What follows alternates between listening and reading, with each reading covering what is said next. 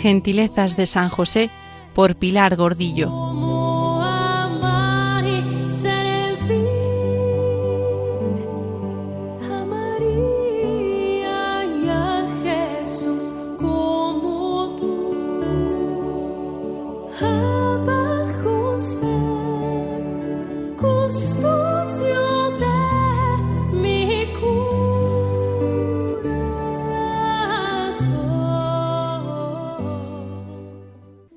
La capilla de San José de Toledo, situada en la calle Núñez de Arce, antigua calle Carretas, es el primer templo de la cristiandad dedicado a San José.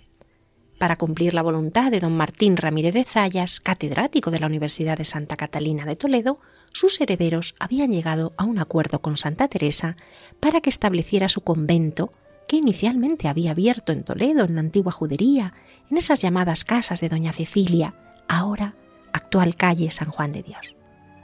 En las escrituras firmadas en 1570, las carmelitas se obligaban a labrar en diez años una capilla que dedicarían por deseo propio de Santa Teresa a San José. Años después, en 1597, el Greco va a firmar el contrato para realizar las pinturas de los tres retablos, el principal dedicado a San José. Es el lienzo que todavía se conserva en el lugar original, donde la figura de José es grandiosa, elegante, de cuello estilizado, de bello rostro, bien asentada en el espacio y muy esbelta. Supera el canon clásico establecido por el romano Vitruvio de ocho cabezas, y con sus nueve cabezas y media obedece al teórico del manierismo Lomazzo, quien aconsejaba elonguezza e bellezza. La mayor gracia y vivacidad que pueda tener una figura es la de que parezca en movimiento, los pintores llaman a esto furia, alma de la figura. Y para representar este movimiento no existe otra forma más apropiada que la parecida a la llama de fuego. La línea serpentinata que describe una S irracionalmente contorsionada convive con el alargamiento de la figura de José y se equilibra con el zigzagueo de los pliegues de su túnica y con la complexión de sus hombros, envueltos por la masa amarillenta del manto, que contribuye a potenciar esa sensación de acogida, de calor, de refugio, de abrazo envolvente. Aparece José en esta pintura como Cristóforo, portador de Cristo, conductor y guía solícito del que es conductor de las almas hacia la salvación.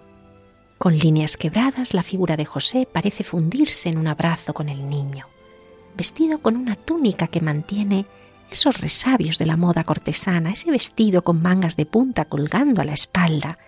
Eran las típicas bandas largas de tejido que se cosían a los hombros del cuerpo y que servían a las madres o a las nodrizas como una especie de andador para controlar al pequeño en sus primeros pasos al andar. Pues bien, esta túnica, adaptada con cinto a la cintura, destaca por su poderoso color púrpura este rojo tan característico del greco que volverá a utilizar en el ángel del centro como contrapunto en el mar de azules del lienzo. Es el rojo que prefigura la pasión. Porque el niño acude al Padre como si de un peligro inminente le esperara delante. La pasión, el amor hasta derramar la sangre.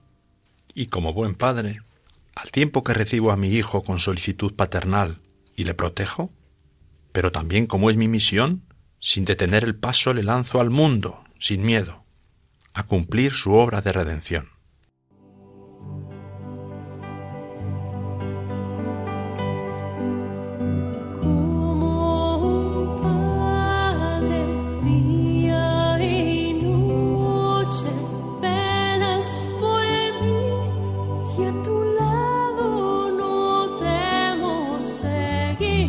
Gentilezas de San José por Pilar Gordillo.